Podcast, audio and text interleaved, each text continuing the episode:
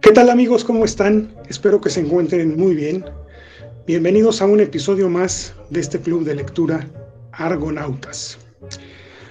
Hoy vamos a hablar de un libro de Rius, El supermercado de las sectas, que nos lo va a presentar Iván Salgado.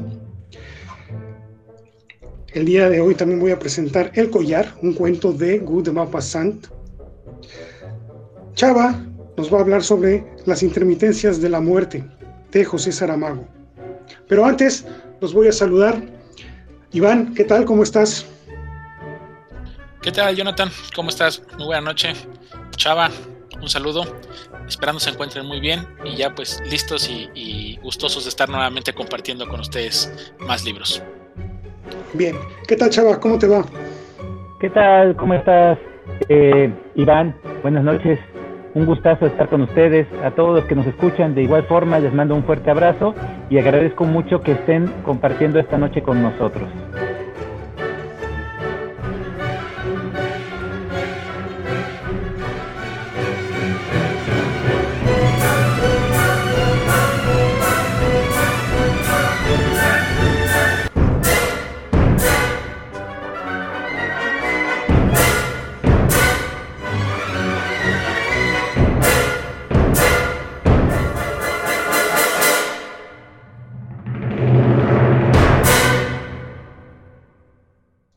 Y bueno, el tiempo vuela y las hojas no nos alcanzan, así que vamos a darle de una vez a esta tertulia. Iván, te escuchamos con este libro, con tu opinión sobre Rius, el supermercado de las sectas. Gracias. Sí, fíjense que yo he tenido una, una grata relación con los libros de Rius. Eh, yo, yo, sé que Rius no es, no es del gusto de todos los lectores y principalmente la gente que, va leyendo mucho o que va encontrando mucha literatura, al final pareciera que la literatura o lo que escribe Rius se hace muy pequeño. Sin embargo, yo a Rius siempre le he reconocido una cosa que, que después gratamente me lo fui a encontrar con una columna de, de.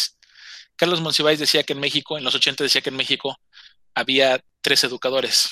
El primero era la CEP, el segundo era Televisa y el tercero era Rius.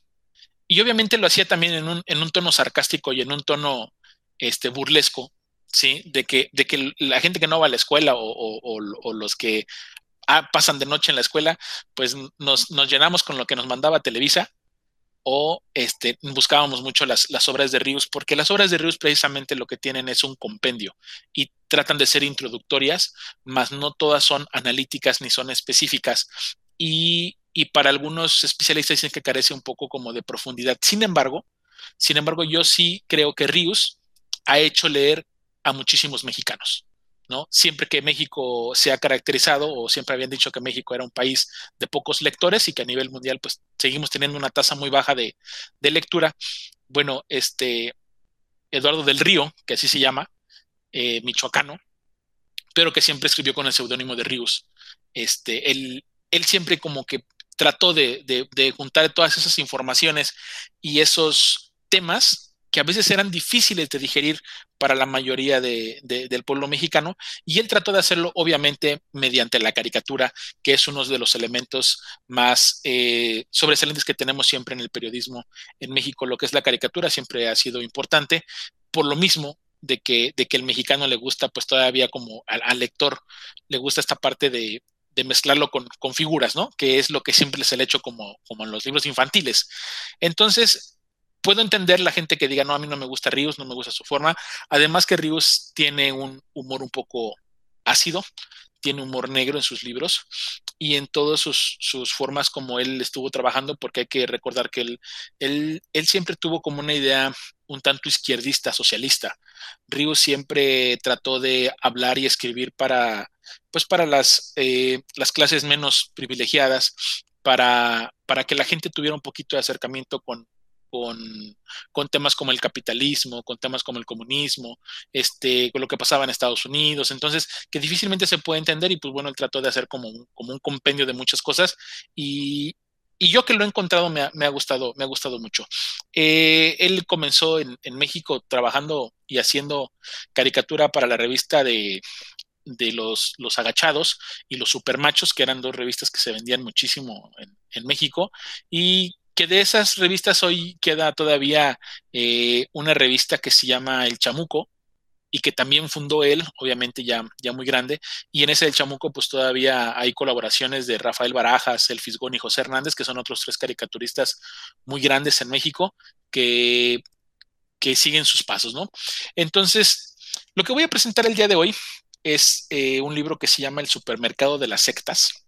Río siempre se consideró ateo, ¿no? Y, él hasta lo decía este, de una forma sarcástica y burlesca, este, siempre decía el famosísimo, soy ateo gracias a Dios, ¿no? O, soy, ateo porque la Virgen de Guadalupe me lo permite, o decía, soy, soy, ateo pero cristiano con mi familia, ¿no? Entonces, siempre hacía esa broma de que obviamente él no, no estaba de acuerdo con ninguna de las tantas este, religiones que existen en el mundo, y él ha determinado que en su libro a todas, porque de hecho no dice religiones, dice sectas, entonces, desde ahí ya está como que menospreciando prácticamente todas las religiones y a todas las va a catalogar con el título de sectas, que obviamente para la gente religiosa, pues eso también puede ser una, una burla, una ofensa. Y pues aquí cabe aclarar, eh, simplemente es un libro, es, literatura, es lo que tenemos y no es mi intención en esta aportación, pues obviamente ni, ni herir las susceptibilidades de, de, alguien que nos esté escuchando y que si es muy religioso, pues bueno, que, disculpe lo, que vamos a comentar y, siempre es con un, con un ojo literario, nada más, ¿sale? Bueno, ¿qué me, qué me gustado de, este libro? Que Rius te hace una, te lleva de la mano y te hace un recorrido prácticamente por religiones que yo ni siquiera conocía, que son muchísimas, y lo hace en espacios tan breves, pero además lo que me gusta de él es que, es que siempre trata como de, documentarse. Obviamente al, el hecho de ser periodista le, le ayuda y siempre trata de buscar una fuente importante de donde sacar su, su información. En otras sí, también estoy de acuerdo, en otras siento que le falta y obviamente tiene, tiene como muy sesgado su, su, aportación y esto pues lo tengo que decir porque pues yo también he encontrado en algunos otros libros que diga, ah, bueno, sí, sí, sí está bueno, pero le falta un poquito más. Pero bueno, hoy vamos a hablar de este libro y empieza pues obviamente por tratar de definir lo que es una religión y empieza a hablar de, del Dios, del Dios que, que, se conoce en muchas de las religiones, ¿no? Que es como, como un Dios único y empieza hablando de, del Opus Dei luego, luego para entrar como un poquito en, esa parte de que, ay, que todo el mundo sabemos que, que, el Opus Dei es una parte de la religión importante, principalmente el catolicismo, y él lo dice en su libro, ataca un poquito de más al catolicismo, dice, porque es lo que conozco también y es lo que, lo que ha vivido él en México. Empieza hablando del Opus Dei y va avanzando en sus, en sus indagaciones y hablando de todas esas áreas que derivan de parte de la religión católica, habla de los legionarios de Cristo, que después le modifica y le pone los millonarios de Cristo.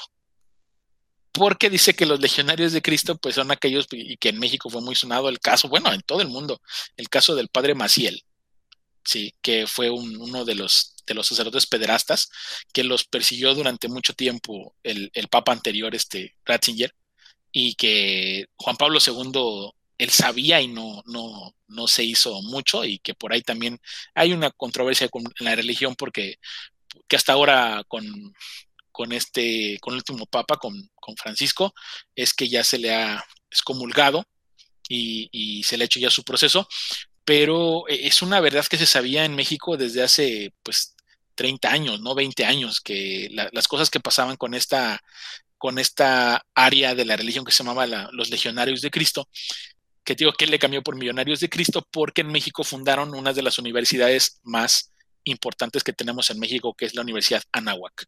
La Universidad Anáhuac ha sido fundada por, por, esta, por estos legionarios y también uno de los institutos más eh, exclusivos que existen para la educación básica, que son el Instituto Cumbres, que también son este, puestos por él. Entonces, e, él, empieza a mezclar también, obviamente, datos y, notas que han pasado en México para que se entienda y te van poniendo, obviamente, la parte chusca divertida. De ahí, pues, obviamente, empieza a sacar empieza ya a hacerse el recorrido muy, muy largo por todas las religiones que han salido, tanto del catolicismo como del judaísmo y de religiones orientales. Y pues bueno, únicamente voy a tocar las que, las que más este, me llamaron la atención porque pasa por la iglesia de Jesucristo de los últimos días y que él hace una, como una broma, ¿no? Dice, eh, ¿esa qué diferencia tiene el otro? Que esos son los últimos días, los otros son los primeros, ¿quiénes fueron los de en medio? Y, entonces empieza a ser como esa, esa parte chusca interesante que normalmente un, ateo como él y que sabe que tiene la, el humor para hacer esa caricatura, pues lo va, lo va desarrollando muy divertido. Después nos habla también de los, de los mormones, este, y de cómo surge esta, esta religión norteamericana. Y dice, dice algo que me encantó de los mormones y que me gusta mucho de, su, de su ideología, es que querían evangelizar.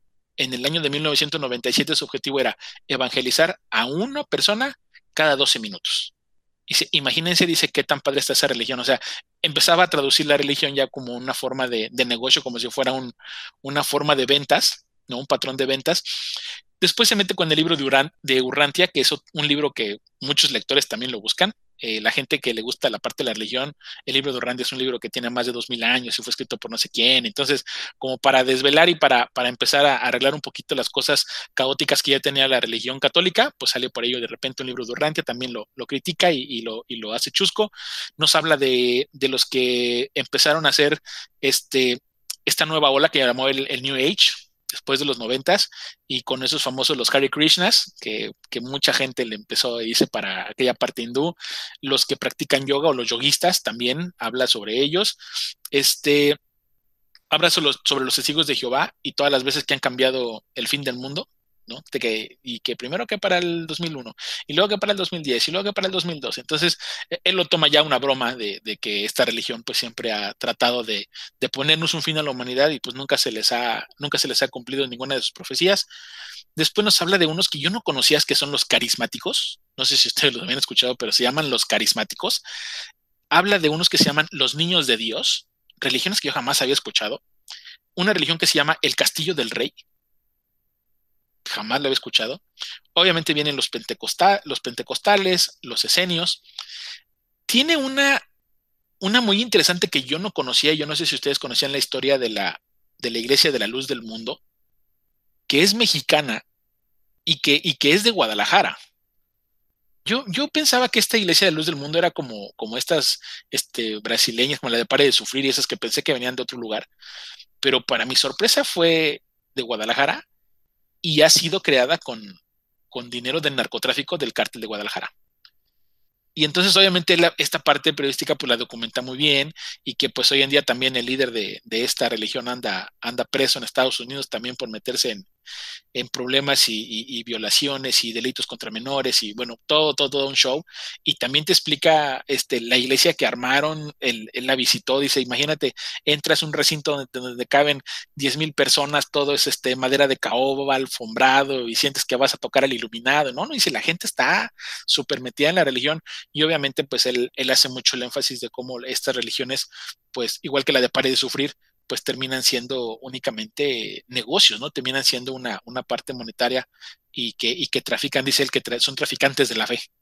Entonces, y, después tiene eh, el tema de los esenios, ¿no? De aquellos que creen que tienen la, verdadera información sobre lo que pasó con, con Cristo y en aquellos días, la cienciología, que es otra de las religiones que, que, que mucha gente, principalmente artistas y este y gente de Hollywood que le empezó a meter mucho a la cienciología, Tom Cruise fue uno de los pioneros y que lo decía abiertamente, ¿no? Que, se metía en esa religión y por eso mucha gente estuvo ahí.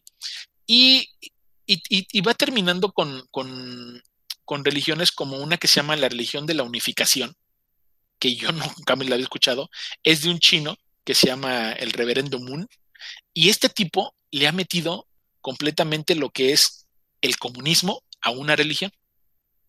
Es muy interesante porque, y de hecho bueno, pues aquí para, para, la, gente que no está muy metido en la parte religiosa, nosotros también en América Latina hemos tenido una especie de socialismo religioso. En los años 90 estuvo muy fuerte lo que era una ramificación de la religión católica que se llama la teología de la liberación, que fue muy apoyado en Brasil. Y la otra comunidad muy fuerte estaba en México. Y de hecho en Morelos nuestro obispo era, era de, esa, de esa ideología, Méndez Arceo, era de esa ideología y muchos sacerdotes de, Cuernavaca principalmente pertenecían a esa teología de la liberación. Es, ese, esa especie de teología de liberación terminó siendo un formato un tanto socialista religioso, que durante muchos años estuvo este, pues a la sombra de del Vaticano y que después los fueron quitando poco a poco y fueron limpiando porque era una cantidad ya impresionante de sacerdotes, uno que no cumplían el celibato, dos que este, se les conocía sus intenciones este, realmente de, de, hacer cuadrillas para ayudar a la comunidad, pero ya de una manera económica, ya no nada más era con pura fe. Este, había, había iglesias donde ya hacían pequeñas reuniones eh, donde hacían bases eh, sociales tanto para producir algo, para comercializar algo o simplemente para, para convivir con otras personas. Eh, eh, eh, es, interesante todo, esta, todo este rollo. Este, la gente que conoció a ese sacerdote, pues sabrá, ¿no? Que siempre ayudó a la gente, iba a dar misa a los, a los reos de la cárcel y, juntaba personas. O sea, siempre sean como, como eso, lo que se llama comunidad como tal. ¿no? que es mucho lo que se hace en el socialismo y el comunismo. Entonces, esto que ha hecho el chino allá en su país que se llama la Iglesia de la Unificación, pues es una vertiente que puede decir, pues en, Latinoamérica, y, y puedo decir que funcionó, ¿eh? porque creo que fue una de las épocas más prósperas que tenía el, catolicismo en, México. Y ustedes recordarán que por ahí Juan Pablo II nos visitó tres veces en menos de 10 años. Y parte de sus visitas era eso, o sea, él quería ver qué estaba pasando en México porque había ya demasiados con esta teología de la liberación que no era aceptada por el Vaticano. Y entonces, pues al contrario, ¿no? Todos los mexicanos decimos, ay, no, qué padre que vino el Papa Juan Pablo y que nos vino a visitar y, y tres veces, ¿no? Y su famosa frase de México siempre fiel, pues ese era eso, ¿no? Él, él quería venir a rectificar de que, a ver, a ver, aquí el que manda es el Vaticano y los que mandamos somos nosotros y no se metan en cosas que no les, que no consideren que sean religiosas. En fin, pues muchos de esos padres que fueron o sacerdotes que, estuvieron en esa ideología, terminaron por excomulgarlos, les hicieron investigaciones y demás porque pues estaban desviando completamente de lo que era la, Iglesia Católica.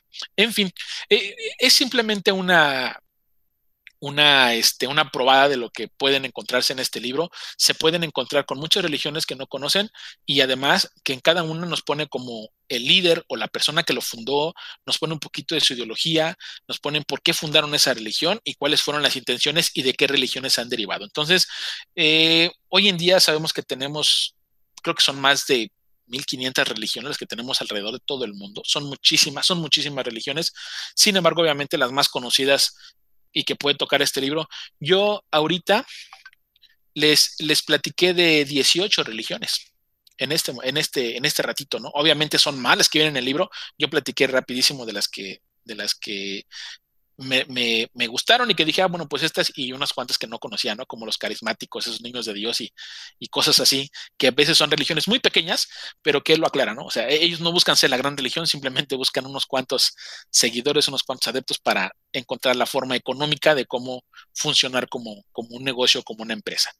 Y pues bueno, amigos, este, no, no quiero este, hacer de esto una, una tertulia religiosa, ni mucho menos, ni, ni quiero evangelizarlos, ni convertirlos a ninguna, simplemente es un conocimiento de, de, de todos y que los tenemos aquí a la vuelta de la esquina, que los tenemos a la vuelta de la esquina y es lo que trata, y lo dice ahí, dice, para la gente que lee este libro, dice no caigan en la charlatanería, no caigan en esas formas, dice que son tan, tan ambiciosas y que luego, luego se ve que les van a quitar su dinero. Y les dice, abran los ojos y fíjense a la iglesia que están yendo. Él, él no trata de que la gente se, sea atea, dice, si ahí estás a gusto, pues ahí síguele, ¿no? Pero, pero si quieres conocer otras y te digo por qué y cómo nacieron, pues ahí está. Esa es este, mi, mi, mi aportación. Espero que ninguno de ustedes sea muy, muy religioso y que, y que me vayan a omitir este segmento en el, en el episodio de hoy van a decir, no, ese segmento, yo, soy, yo sí soy bien católico de, de hueso colorado y lo, voy a, lo vamos a quitar el, el libro de Iván esta, esta noche. Y pues ahí está, de por, de por sí Rius es un tipo este, polémico, ahora imagínense con este libro, pues todavía mucho, mucho más, ¿no? Que, que por último, decide Ríos y que también seguí mucho, Ríos se, se, se enamoró de, de, uno de los municipios de nuestro estado que fue Tepoztlán.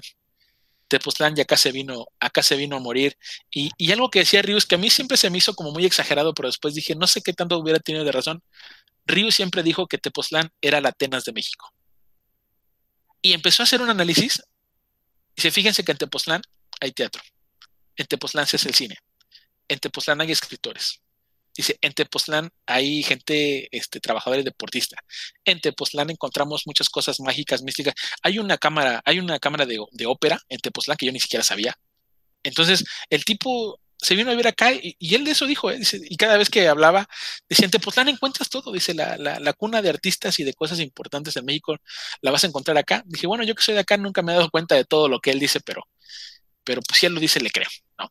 Entonces, así está, amigos, este, y no sé pues qué, qué les parezca este, este libro. Rius y yo tenemos una relación de amor y odio. Eh, no, no es un autor que a mí me guste mucho. Sí considero que es importante.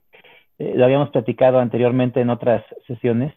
Eh, para mí tiene un mérito mayor, como lo tienen, por ejemplo, J.K. Rowling con Harry Potter y el haber eh, puesto a la literatura en el mundo juvenil. Eh, lo tiene igual, de, igual forma, porque él difundió hasta cierto punto la cultura aquí en México.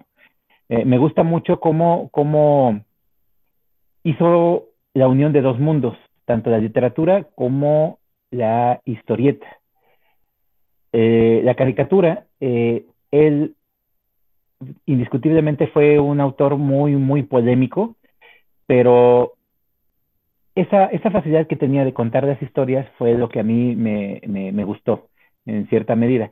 no, no concordaba, como bien dices tú, con sus ideas tanto políticas como sociales, eh, pero eh, sí me gustaba eh, ese humor tan, tan mordaz que manejaba, ese humor negro, y, hasta cierto punto llegué a leer varias de sus obras que junto con esta eran de igual forma un poquito blasfemas y tocando ese tipo de, temática religiosa, ¿no? tiene esa obra de Jesús, que ahorita no recuerdo bien su nombre, pero igual me daba mucha risa eh, algunos de sus pasajes. Eh, a mí me gustó mucho ver a, a en, su medida por la trayectoria que tuvo. Eh, conocí a varios este, dibujantes y escritores que, que, lo tenían a él en muy alta estima. uno de ellos este, se llamaba Miguel Clemente Sandoval, muy, muy buen dibujante. lo tenía en muy alta estima. Igual estaba el maestro Polo Jasso, que hablaba mucho de, de, Rius y hacía, creo que hizo una mención en una ocasión en su cerdotado, que era una tira cómica que tenía en proceso, eh, de Rius. Hizo, hizo mención a pesar de que eran la competencia. Pero bueno, eso habla del nivel que tenían y del respeto que se tenían mutuamente en el medio, ¿no? Los, los, historietistas. Y además, fíjate que, que Rius, bueno, para la gente que no, que no lo ha leído o que no lo ubica muy bien, pues él fue dos veces ganador del Premio Nacional de Periodismo en México, en, el tema de la caricatura.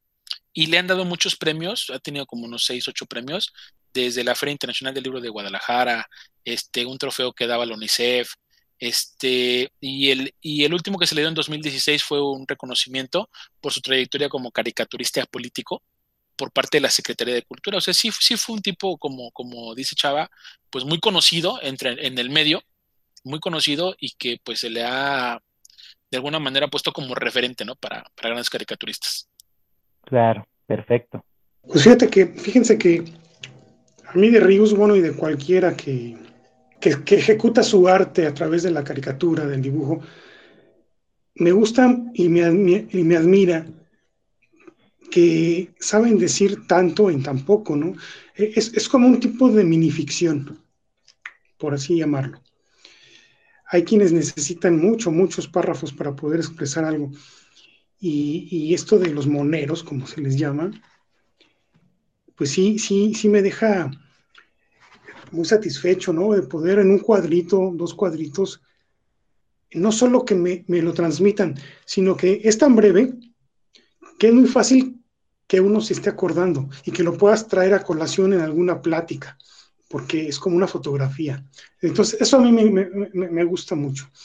Y bueno, de la polémica, y pues ya, ya es más que conocida, ¿no? La polémica que causó Rius, pero claro, siempre hay alguien que no, que no lo haya este, visto, leído, valga el término, y creo que sería bueno que le echaran un ojo. Además, ¿sabes, sabes qué, Jonah? Que ahorita que tú mencionabas eso de que en los espacios cortos, algo que me gusta de su caricatura de él es que no, hay un, no es una caricatura secuencial. Que normalmente lo podemos ver como en un cómic o algo como que va por cuadros. Este tipo te llena la hoja de imágenes por todos lados y tú le encuentras el orden por donde quieras y te va a dar la misma idea y creo que eso es un valor que tiene muchísimo la caricatura de él. La, hoja está llena de texto y de, personajes, es, muy, es muy abundante en, en, recursos, en recursos este, visuales pero tú empiezas por arriba, por abajo, por la izquierda, por la derecha y vas encontrando los diálogos y eso, eso se me hace muy, muy bueno la forma en cómo, en cómo lo hacía. Pues al parecer ya cerramos aquí el episodio de Iván. ¿Algo quieras agregar, Iván? No, nada, pues para que quien no, que no lo haya leído, pues que, que se asome un poquito. Te digo, tiene temas muy interesantes. Tiene uno sobre los presidentes de México, tiene otro sobre este, el mismo Jesús, tiene uno que se llama el católico preguntón, tiene uno sobre, dice, la basura que comemos de todo lo que nosotros este, nos metemos los mexicanos y que le entramos a las garnachas, goritas y toda nuestra, nuestra comida. Habla sobre nuestro sistema educativo. Entonces tiene muchos, muchos temas sociales interesantes para, para poderse revisar. Chava, ¿algo más? De Ríos, este, pues nada más este, reconozco que es un gran difusor de la cultura. Perfecto. Bueno, pues ahora voy yo a platicarles de este cuento que me gustó mucho, que no es el mejor, pero tiene algo. Se titula El collar. Es de Guy de Maupassant, que es, fue, mejor dicho, un escritor francés, uno de los pilares de los cuentistas franceses, y yo diría de, de todos los cuentistas de todos los tiempos, pero que no es tan conocido. Si, si, si vamos preguntándole a la gente, la gran mayoría primero va a nombrar a Víctor Hugo, Dumas, eh, Charles Baudelaire, en fin, Julio Verne, y no sé en qué lugar acabaría Guy de Maupassant. Sin embargo, creo que sí merecería estar dentro de los primeros cinco, siete nombres cuando nos referimos a, a los autores franceses. Además, lo que me gusta de este escritor es que tiene muchísimos temas, no solamente se encasilló en el terror, por ejemplo, que, es uno de los géneros en donde más se le conoce. El más conocido es el Orla, un gran cuento que, por cierto, hay dos versiones. Si, si, si alguien tiene un libro con las dos versiones o puede conseguirlos, en internet o físicamente, pues yo los invito a que lo hagan, porque sí hay una gran diferencia, no, no tanto en el, en el texto o, en el contexto, pero sí en cómo lo estructuró. Y es muy curioso, ahí se pueden ver los distintos ángulos en cómo trabaja un, un escritor. Uno es más breve. Y tiene otros más, la cabellera, en fin, no recuerdo ahorita todos los títulos, pero con el terror es como más, más se le conoce, pero tiene de crítica social, tiene eróticos. Y este, que no es tan conocido, pero me gusta mucho cómo lo lleva a cabo. Y de hecho, lo voy a contar de principio a fin, porque como es un cuento nada más de tantos que tiene este señor, no voy a afectarles tanto la lectura. Aparte, los, los mejores se los estoy dejando para que cada quien vaya y lea a Good Maupassant. Este que repito el título, El collar, trata de una pareja, ¿sí? en, eh, que, el esposo se está colocando en, un ambiente político, quiere mejorar su situación económica. Entonces, para ello, lo está invitando uno de sus amigos. Y como en todo en esta vida, tenemos que aparentar para poder entrar en ciertos círculos. Entonces le dice, vete bien vestido, ponte tus mejores ropas, este, si tienes algún collar o algo, no dudes, tu esposa también, igual, que vaya igual. Y resulta que pues la esposa no, son de una, no son de familia acomodada, entonces la esposa no tiene joyas, no tiene nada de metales mm. preciosos. Y esta misma este, señor, la esposa de este mismo amigo que lo está invitando, le dice, no te preocupes, mi esposa le puede prestar a la tuya un collar. Va, perfecto. Ya le prestan el collar, se visten, se van a aquella eh, reunión rimbombante. Y ya cuando regresan, le dice la mujer a su esposo, no tengo el collar, no lo encuentro. ¿Cómo que no lo tienes? Pero es que nos lo prestaron, no puedes hacer eso. Pues no lo encuentro. Y se regresan a la fiesta, lo buscan de aquí y allá, por todos lados, y nada. Y Dios, ¿qué, vamos, qué vamos a hacer? Si, pues, ¿Qué vamos a hacer? Pues tengo que reponerlo. Y entonces al día siguiente van a, este, pues, a una tienda y se endrogan. Consiguen un, un collar idéntico y van y se lo entregan a la señora. Muchas gracias, ok, ahí nos vemos. Y no se vuelven a ver sino hasta, no recuerdo si son 10 o 15 años después, que se encuentran las dos señoras. Y la que le prestó el collar a la otra le dice, oye, pero, ¿qué te ha pasado? Estás muy acabada, te ves tan mal.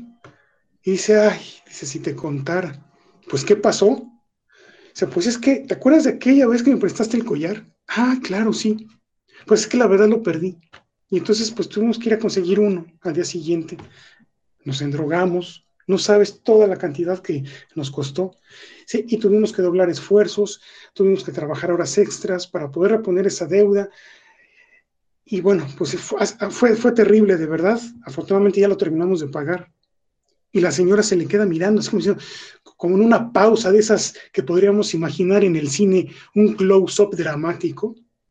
Le dice, pero ¿por qué no me dijiste que lo perdiste? Ese collar era de fantasía. Y ahí termina el cuento. Entonces, cuando yo lo le dije, no, no inventes, o sea, no puede ser. ¿Y cuántas veces suceden cosas así? Y me gustó porque es uno de esos finales de remate, como el cabezazo, ¿no? Que dices, no, no, no, esto no puede pasar. Y bueno, yo se los conté así de una manera muy rápida, pero contiene más. También se adentra un poco en la, onda de, la reunión y pues todo lo que conlleva siempre esas, esas reuniones eh, edulcoradas, que tiene mucho que, que, aparentar, pero pues todos son normalmente sonámbulos vacíos, acartonados y de hipocresía fácil. Pero bueno, los invito a que lean de verdad a Guido Maupassant se la van a pasar muy bien. Si les interesan sus cuentos completos, este, creo que de bolsillo es la editorial. Creo que editó sus, cuentos completos y son más o menos como mil páginas. Entonces, pues ahí se podrán dar un, gran festín. Y pues esa es mi, aportación el día de hoy. Fíjate que Guy de Maupassant eh, a mí se me hace de los grandes, igual que a ti, Jonas. Me, me encantan sus cuentos. Lo considero de los, de los mejores exponentes del género, junto con Anton Chekhov. Pero ella eh, fíjate que muy interesante el, el hecho de que la mayoría de la gente lo conozca por sus relatos de terror. No sé si sea una cuestión de que esos relatos sean de lo más representativos o que tengan una cualidad, una particularidad especial, ¿no? Eso, eso me llama la atención de este autor. A mí me gusta mucho, Luis de Maupassant, me, me gusta bastante. Ese de Lorda, eh, así como tú lo comentaste, el que es breve y el, otro relato, yo, los confundía en, en, cierto sentido, no sabía cuál era cuál.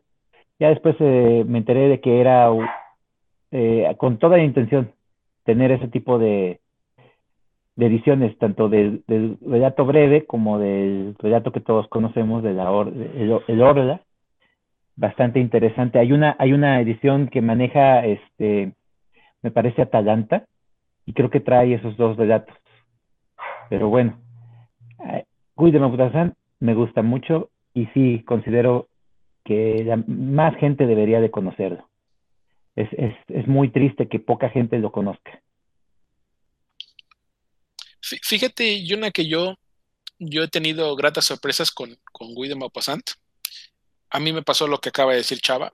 Yo lo conocí por sus libros, sus cuentos de terror.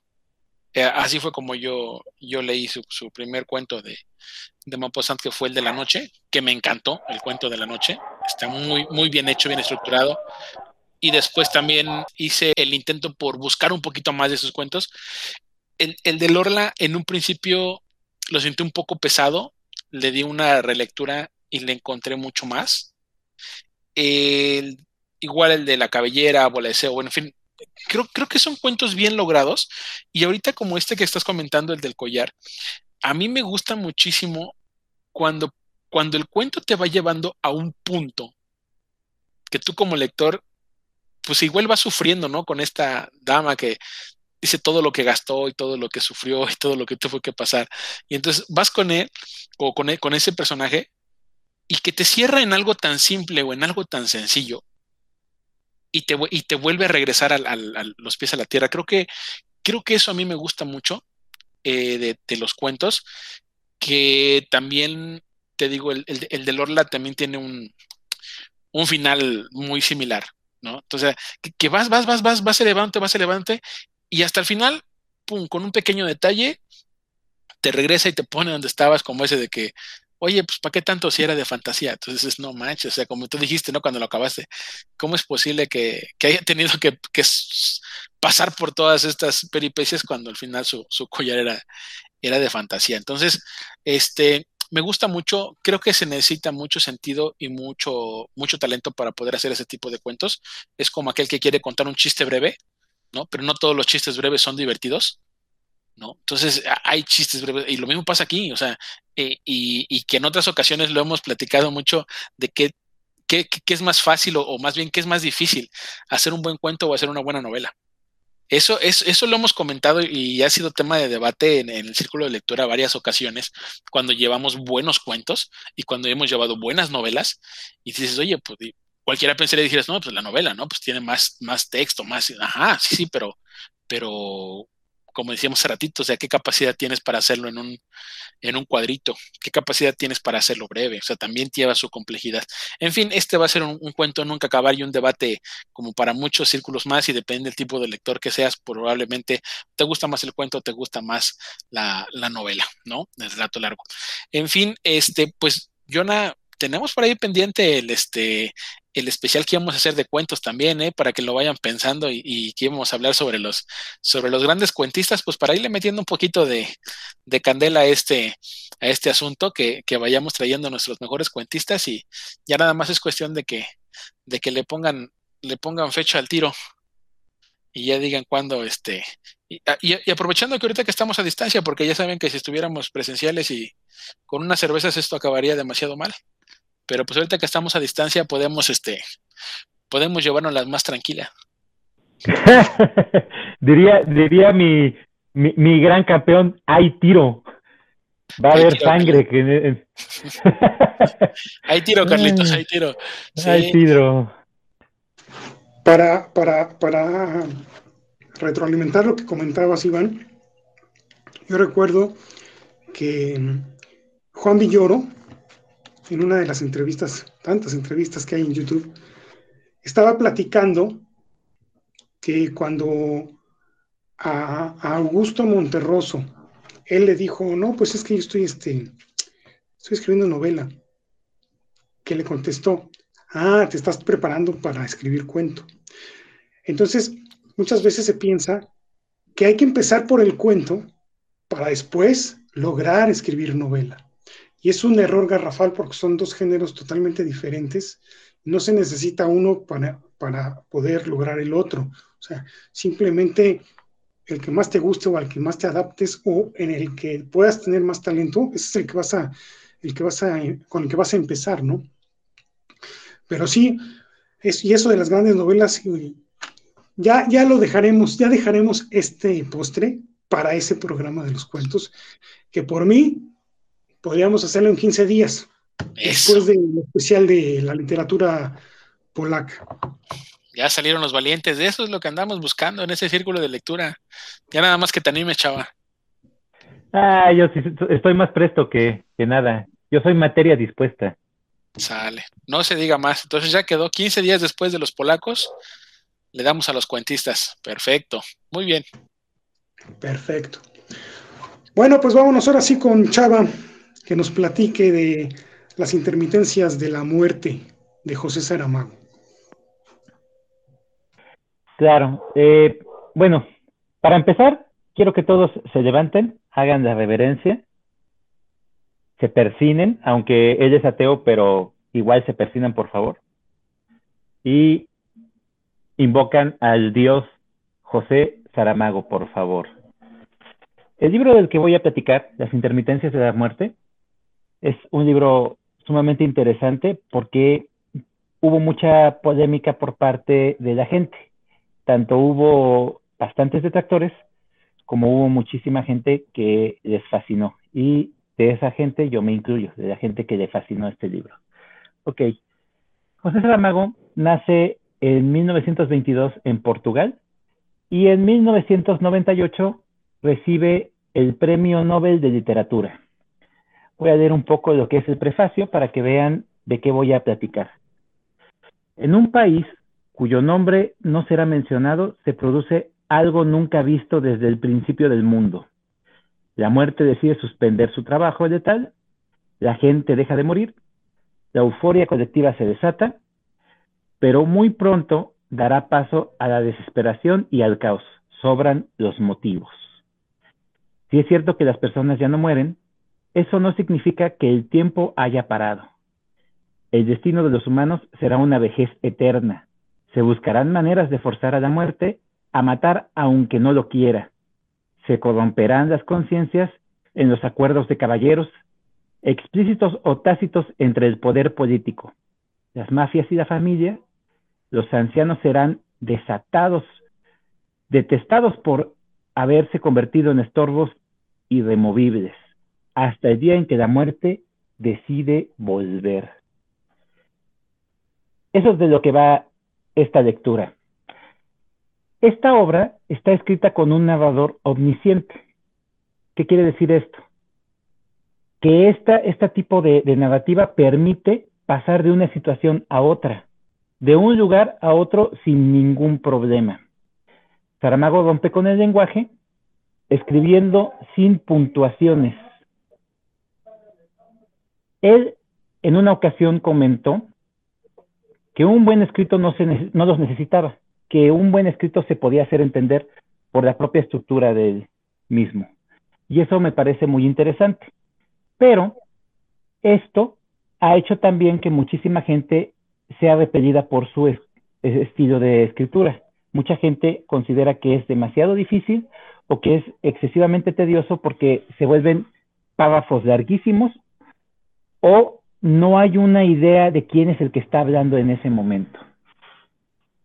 El libro, este libro en particular, no es un libro que dé respuestas, es, un, es más bien un libro que da preguntas, más preguntas que le dejan al lector. ¿Qué pasaría si la muerte decidiera dejar de trabajar? ¿Cuál sería la reacción de la gente? ¿Sería de dicha, de gozo, de desesperación o de terror? ¿Qué llevaría la muerte a dejar su letal trabajo? ¿Puede la muerte cometer errores como cualquier ser humano? ¿Tiene la muerte sentimientos y emociones humanas?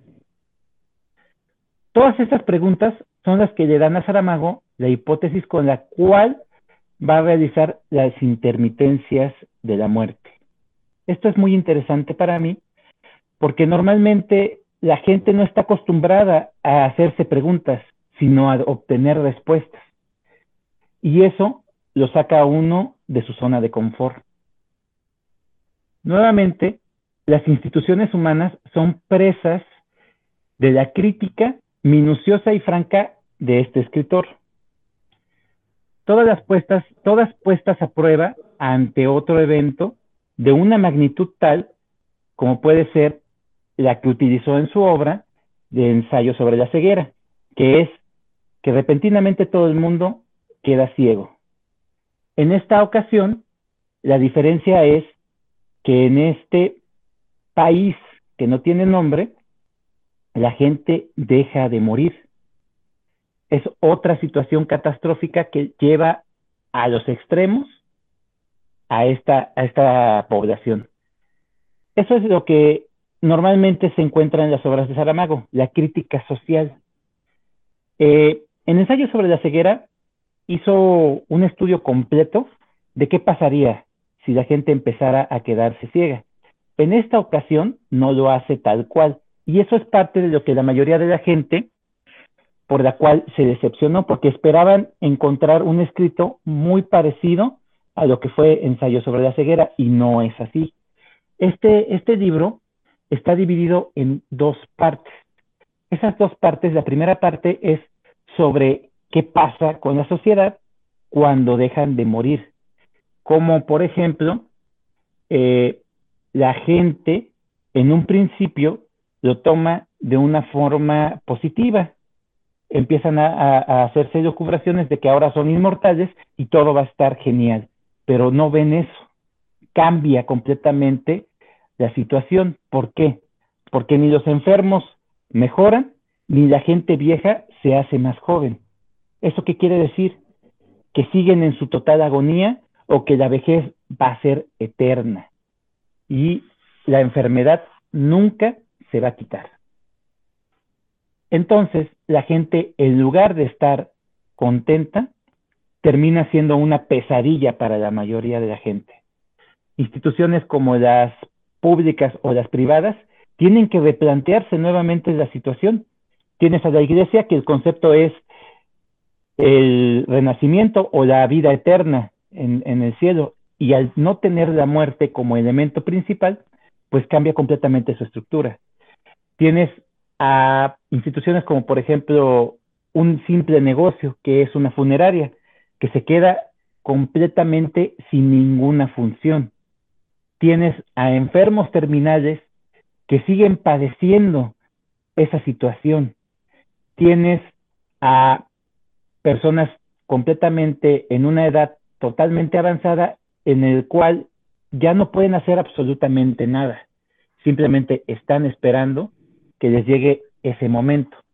Y en esa tesitura, al no haber muerte, se vuelve un suplicio para ese tipo de gente hay instituciones como la misma mafia, que aquí Saramago la escribe con PH, para hacerla diferenciar de lo que es la mafia normal, y esta institución lo que hace es aprovecharse de esa situación, porque fuera del país la gente sí muere. Entonces lo que hace es restablecer un nuevo negocio en el cual ellos se van a encargar del tráfico de muerte.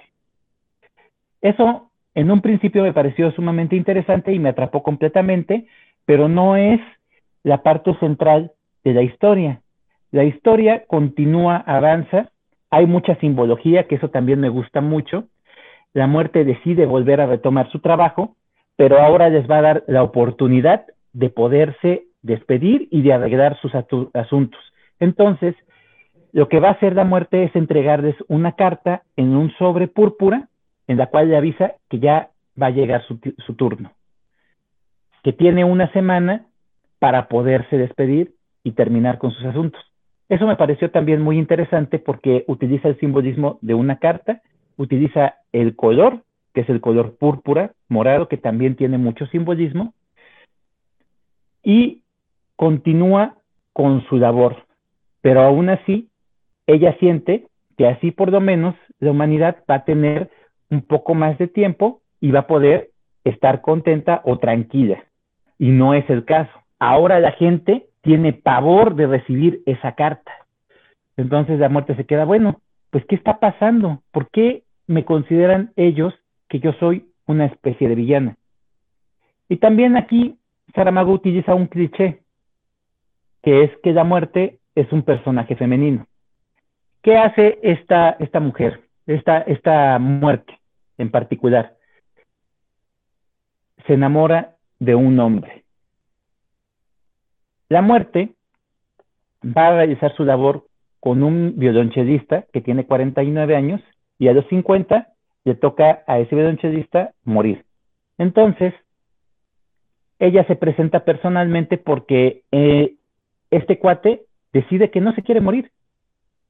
Entonces le llama la atención, o sea, ¿por qué es que este hombre no quiere terminar con su vida. Lo ronda, empieza a, tener una interacción con él y termina completamente enamorada de él. Aquí la muerte tiene una humanización y eso también me gustó bastante, que Saramago utiliza ese elemento fantástico para presentarla como un personaje que tiene sentimientos, como un personaje que empieza a tener una vivencia, una historia, y que se desenvuelve en ese ámbito terrenal del ser humano. Ahora bien, continúan esa historia de amor y de romance en un, en un ambiente un poco más humorístico, con un humor negro, que hace que también se relaje un poco la situación, porque venía narrándolo como una catástrofe de proporciones que hacía que todas las instituciones tuvieran que cambiar o, vieras tú sus grandes defectos y resaltaba un poco también sus pequeñas virtudes, pero más que nada resaltaba los defectos que tiene la humanidad, el mismo sistema y las mismas instituciones humanas.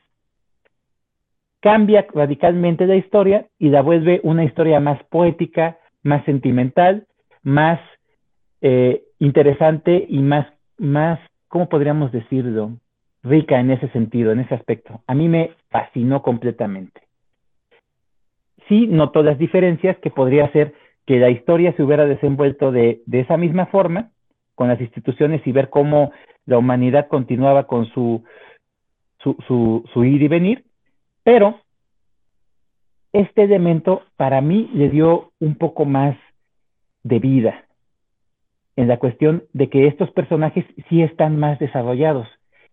Con la primera parte, los personajes son planos, son unidimensionales, son más sencillos porque lo que trata de hacer Saramago es explicar y ponerte el tema en particular, que es la gente deja de morir.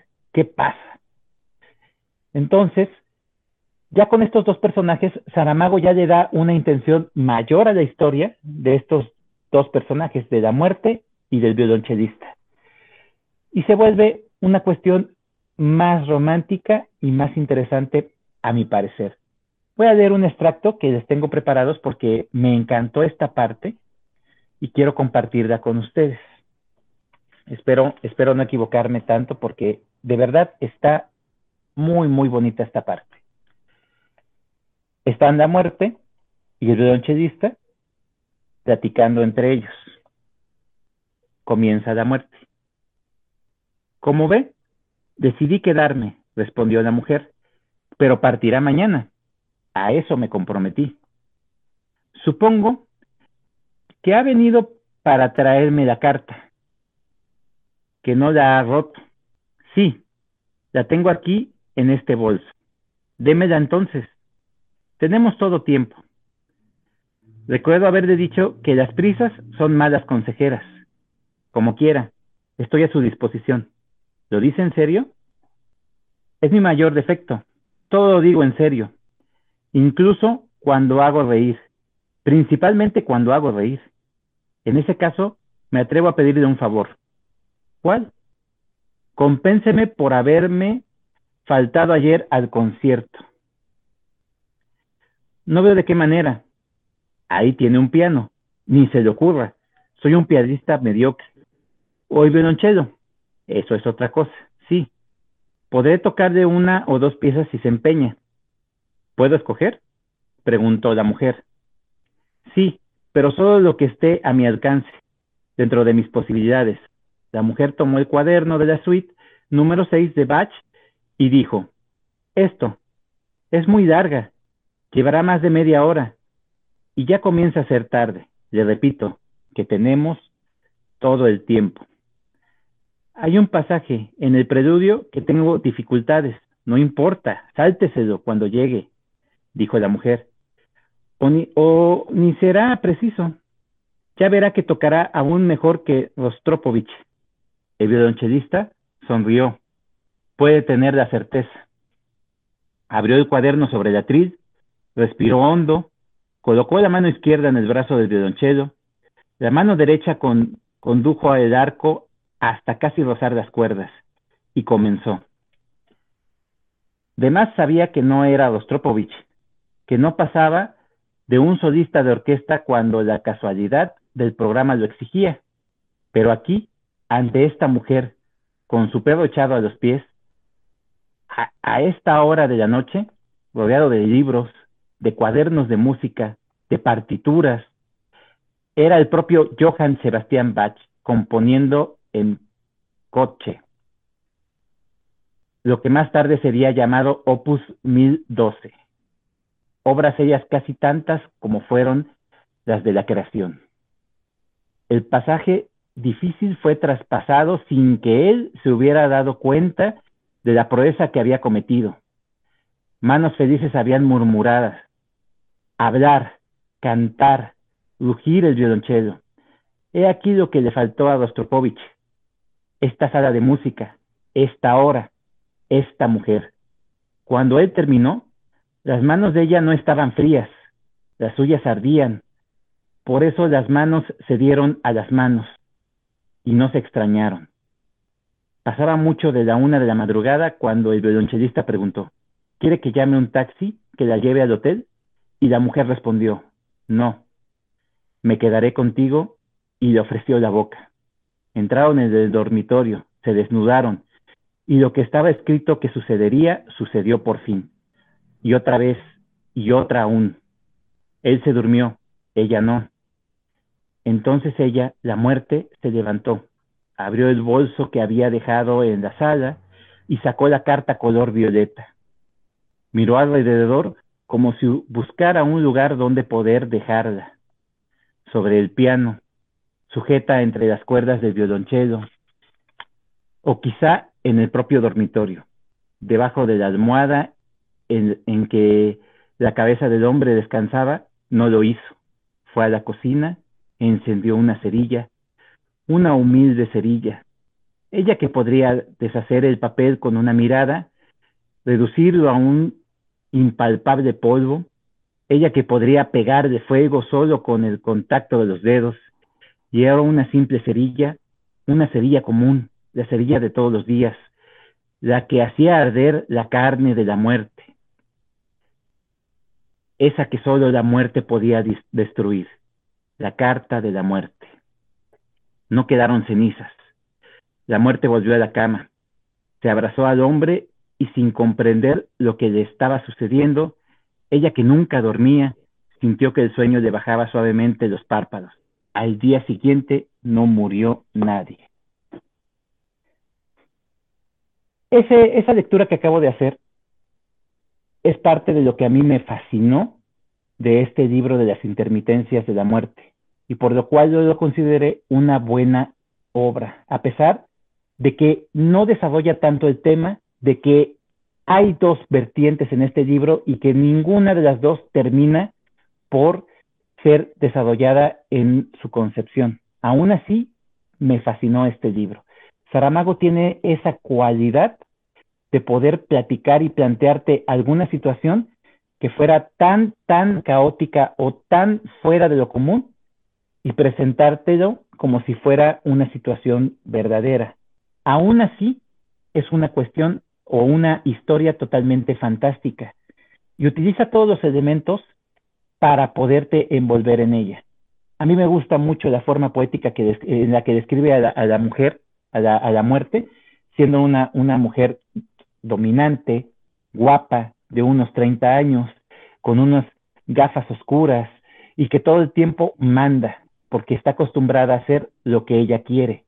Este personaje del violonchelista, que es un solitario completamente, encuentra en la muerte, que también es una solitaria, a su alma gemela.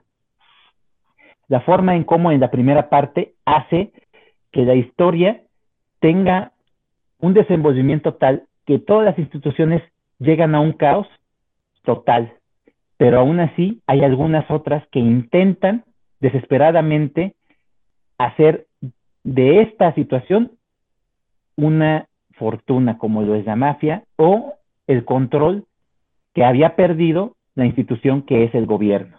Todo eso Saramago te lo plantea y te lo muestra en este libro y aún así no logra deshacerlo completamente el tema, pero a mí me fascinó. ¿Qué les parece la lectura que hice de él? ¿Cómo ves, Jonah? Tú que tienes alma de poeta. Indudablemente magistral. Es un libro al que tengo en mi lista de espera y para colmo de males, creo que desde hace como cinco años. Sin embargo, sí he leído de Saramago. Afortunadamente sí he leído de Saramago. Yo quedé cautivado con el Evangelio según Jesucristo. El ensayo sobre la ceguera me gustó también mucho, pero hasta hoy sigo, sigo embelesado con el de Jesucristo. Eso que, me, que comentaste ahorita de los guiones y eso, a mí me llamó mucho la atención, porque justamente cuando yo leía Saramago, yo estaba estudiando este, mi taller de narrativa, mi, primer taller de narrativa, y yo dije, ah, caray, ¿qué, ¿qué, onda aquí, no? ¿Por qué está así esto? Y bueno, ya después eh, pregunté y me puse a investigar, simplemente son estilos, cada, cada este, autor tiene su estilo, y me gustó a mí muchísimo, sobre todo porque escuché que decían, es que, es que no se entiende o es que confunde, ¿por qué lo pone de esa manera? Y yo dije, ¿sabes qué? Yo en ningún momento me he confundido, perfectamente sé quién está hablando. Entonces, este, creo que también estamos acostumbrados ya, ¿no? A leer con guiones y cualquier cosita diferente de repente, pues no nos gusta. Pero eso es algo, a lo mejor insignificante, pero algo de lo que me hizo, eh, lo que me atrajo de, José Saramago, esa, esa, originalidad. Y ya después, pues obviamente vienen todas sus historias. Eh, eso que el, fragmento que leíste, cómo cierra, al menos hasta donde tú leíste, me parece muy, muy bueno porque no solo Saramago, sino también otros grandes autores tienen fragmentos que podrían funcionar como cuentos. Cierran tan bien y están tan bien explicados que de repente podrían funcionar como cuentos. Y eso que leíste me pareció así justamente. ¿Qué más decirles? Lean a Saramago, de verdad, lean a Saramago, no porque Chava lo haya dicho ni porque lo ponga en el, en el altar, pero sí es muy buen autor, de verdad. Yo los invito a que lean a Saramago y este y ya platicaremos de este libro. sí lo voy a leer, lo voy a leer y es más, me lo propongo antes de que termine este año. Muy bien, me, gusta que, que Jonah viene muy valiente hoy, ¿eh? Viene muy decidido, poniendo fechas, poniendo tiempos, eso, eso es bueno. Yo con, con Saramago tengo, no sé si la promesa en él, de que probablemente se convierta en mi escritor favorito. Yo, a mí me cuesta mucho decidir cuál es mi escritor favorito. Primero, porque de ningún escritor he leído tantas, tantas obras. Probablemente creo que Julio Verne puede ser el que más. Pero de ninguno he leído tanto como para que diga, este es mi favorito. A Saramago lo he ido disfrutando. Le, le he leído apenas dos obras, ensayo sobre la ceguera y el hombre duplicado. Y, y tengo pues muchos de él, de los más famosos, por ahí debo tener otros ocho, pero lo quiero ir disfrutando y entonces eh, ojalá que en un futuro pueda decir Saramago es mi escritor favorito creo que de lo que tiene Saramago que a mí me gusta mucho y que es un elemento muy, muy seguido por muchos lectores son los elementos distópicos. Así como lo tiene 1984 de Orwell, El Mundo Feliz de Aldous Huxley, el de Fahrenheit de Bradbury, nada más que aquellos libros son, son distópicos en un futuro, en sociedades futuras. Y lo que hace Saramago son elementos distópicos en sociedades presentes el tema de ensayo sobre la ceguera pues es, un, es, algo tan natural y tan normal que te puede pasar y lo dice y, que pasa que pasa abruptamente y eso es lo que me gusta. En los otros libros es como ya eh, aquel ciudad lejana, aquel país lejano, aquel, o sea, ya, ya te, de entrada ya estás allá. Y con Saramago no, con Saramago estás en tu realidad y nada más de repente se ve coartada o se ve limitada o se ve sesgada por algo que sucede tanto en la ceguera como en el, nombre duplicado, que también todo va normal hasta que se encuentra otro tipo igual a él.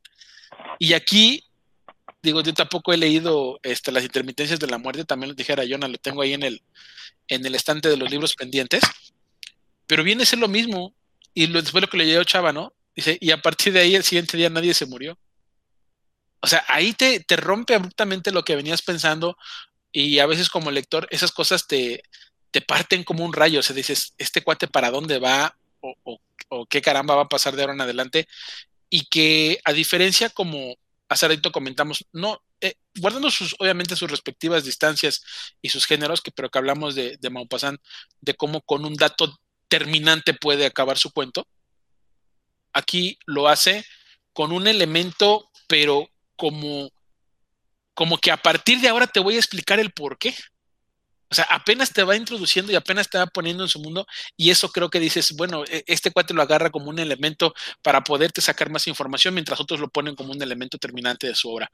Me gusta mucho, este, creo que, pues sí tenemos una, una tarea pendiente ahí con, con Saramago, muchos, porque ahorita es este, al rato va a salir el que diga, no, léete el del Evangelio según Jesucristo, el que dijo Jonathan, ¿no? Y al rato, no, mejor léanse este. ahí tiene muchos, tiene muchos, muchos libros buenos que han sido recomendados por mucha gente. Y Saramago es de los pocos escritores con los que yo he podido empatar junto con la academia. Normalmente los, los autores que son premios Nobel a veces no nos llevamos muy bien y no, no me terminan a mí por convencer. Yo entiendo que la academia busca otras cosas, a lo mejor yo busco cosas muy sencillas en los libros, ellos buscan cosas más rebuscadas y cosas más, más que tengan que ver obviamente para, para la crítica literaria. Yo no, yo, yo busco como, como cosas más mortales y cosas más sencillas y que me hagan feliz en los libros, pero Saramago es uno de esos que ha ganado premio Nobel de Literatura y que además me encanta y me gusta mucho su literatura. Pues gracias Chava por estos, estos momentos que nos hiciste recordar a las lecturas de, de Saramago. Ya saben, júntense conmigo. Eso es todo. Y antes de despedirnos, vamos con el puntaje de nuestros libros. Iván, del 1 al 5. Yo a este libro le voy a poner cuatro estrellas. Eh, en, general así. Eh, me hubiera gustado a veces como que como que hubiera más profundidad en algunos temas que me interesaron, pero pues no, no hay tanto tampoco para escudriñar en, en todas las, las sectas de Rius. Cuatro estrellitas le voy a poner. Perfecto. Chava. El problema de todas las noches.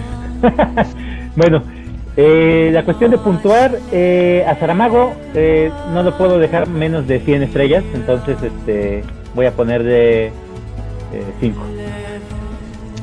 Perfecto. Bueno, y yo al collar de Goodman Fassant le voy a dar 3.57, no, no es cierto, le voy a poner 3 puntos. Y bueno, no porque me parezca malo, lo que pasa es que comparando ese cuento con sus mejores cuentos, creo que queda bien un 3. Bueno, pues ahí está. Pues qué nutrido y qué sabroso estuvo esto. Amigos, pues me despido. Una vez más gracias por esta tertulia. Iván, Gracias Jonathan, gracias Chava por, por este acompañamiento que tuvimos esta noche y pues un saludo para toda la gente que nos escucha en diferido. Esperemos que hayan disfrutado de este, de este buen episodio y me voy, me voy contento porque Rius, Guido Maupassant y Saramago son tres autores que me gustan. Perfecto. Chava, hasta la semana que entra. Jonathan. Iván, muchísimas gracias por compartir esta, esta noche con, conmigo y a los que nos escuchan, gracias totales. Esto fue un episodio más de este club de lectura Argonautas. Los esperamos como siempre en otra emisión más y recuerden que tenemos ya varios podcasts que pueden escuchar. Yo soy Jonathan Muñoz. Hasta la próxima semana.